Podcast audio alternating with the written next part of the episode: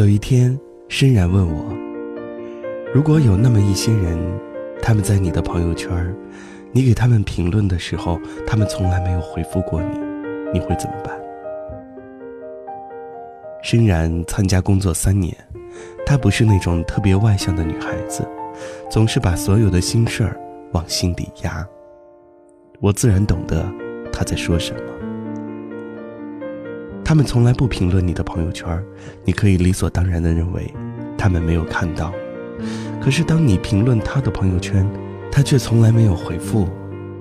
你偶尔还能看到他给你其他朋友的回复，而你是那个永远得不到回复的人，内心还是会有异样。你可以觉得我玻璃心，人是要多强大才能够不爱面子？不被别人重视的时候，还可以咧着嘴说没关系。我几乎不假思索地说：“如果是我，可能再也不会那么在乎他的朋友圈了。”不是他冷漠，而是因为你根本没有抵达他真正的朋友圈。从交际论上来说，人和人之间的关系必定是一场你来我往。我不是太喜欢用华丽的辞藻界定友情的人，因为人是冷暖，若有三五知己好友依然足够。至于其他的人，若能走近也好，不来也真的无所谓。友情的可爱之处，在于你伸手的时候有温度，对白的时候有回声。你们可以很久不联系，但见到的时候，还是可以如从前一样。像个朋友，而那些从来不在意你的生活，甚至于都不知道你现在在做什么，以至于所有的倾诉他都茫然不知所措的人，根本就不是朋友。你不必太脆弱，因为你是错误的理解了友情。人和人之间的关系不可能走那么近，但你要相信，好的友情一定是一场彼此的守望。我有一个年少时候的朋友，他现在在国外工作。他回国的时候必定会来找我。其实，我和他也一直是失散了五六年之后，在大学的最后一年才联系上的。他工作很忙，每次回复我的时候都是他们当地时间的晚上凌晨。他写完设计，然后埋着头开始他的社交时间。他点赞，也评论。每一条信息必定回复，隔段时间还会发送信息给我，问我最近好不好。他说，他每天无论多晚都会把时间留给社交网络，因为有那么一群关系需要维护，有些是朋友，有些是工作伙伴。我问他，这样也会很辛苦的。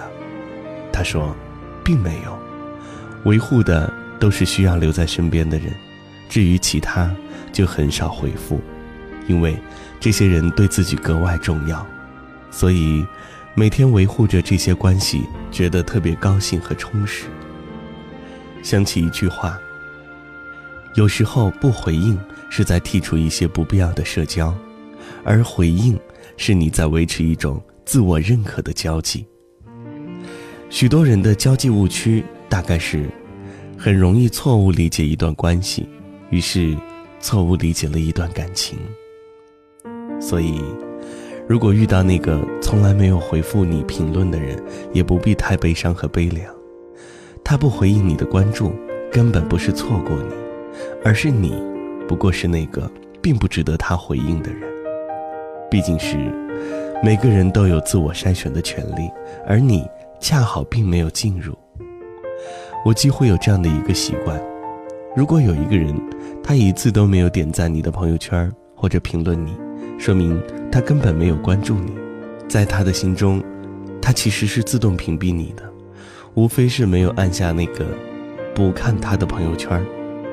如果一个人他从来不回复你的评论，三次之后就自动对他在心中屏蔽了。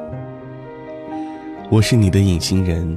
你也不必在我面前扮演着生龙活虎，所以，在我的朋友圈里，几乎每一个人都是互相点赞，也互相评论。感情的对位，不过是你有你的生活方式，我有我的自知之明。世界都很孤独，也是很有棱角的。耿耿于怀与遗憾不已都没有太多的意义。千万别把时间浪费在一个隐形人的身上，去找那个会回应你感情的人吧。也找那个你愿意回应感情的人在一起，请尽量高兴的活着，别太在意那些不在意你的人，他不会感动，也不会为你难过，而你，要为自己在乎自己而劳累。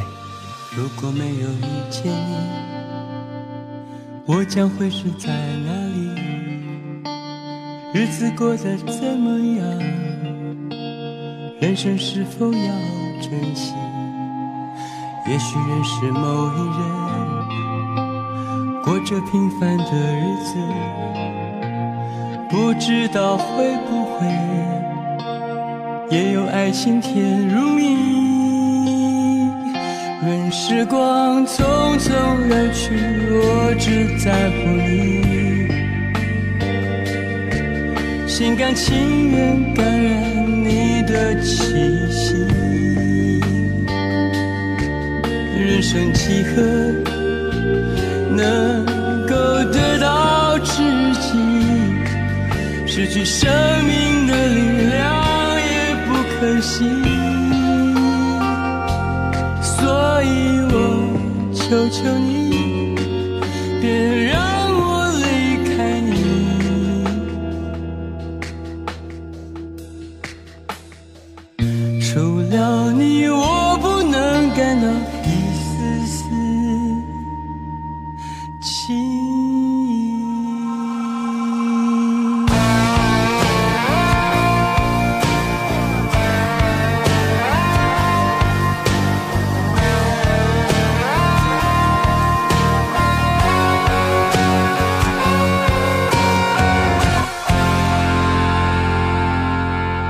如果有那么一天，你说即将要离去，我会迷失我自己，走入无边人海里。不要什么诺言，只要天天在一起。我不能只依靠，偏偏回忆活下去。时光匆匆流去。我只在乎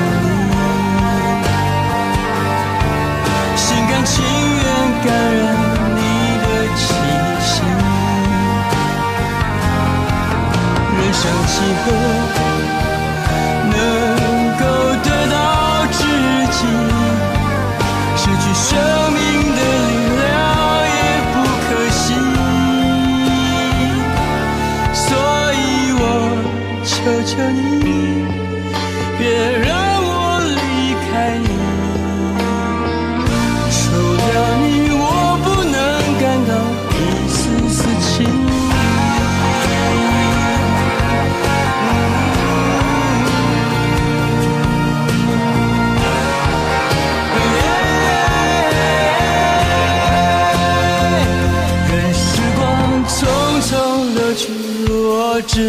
只在乎你。情愿感染你的气息，人生几何能够得到知己？失去生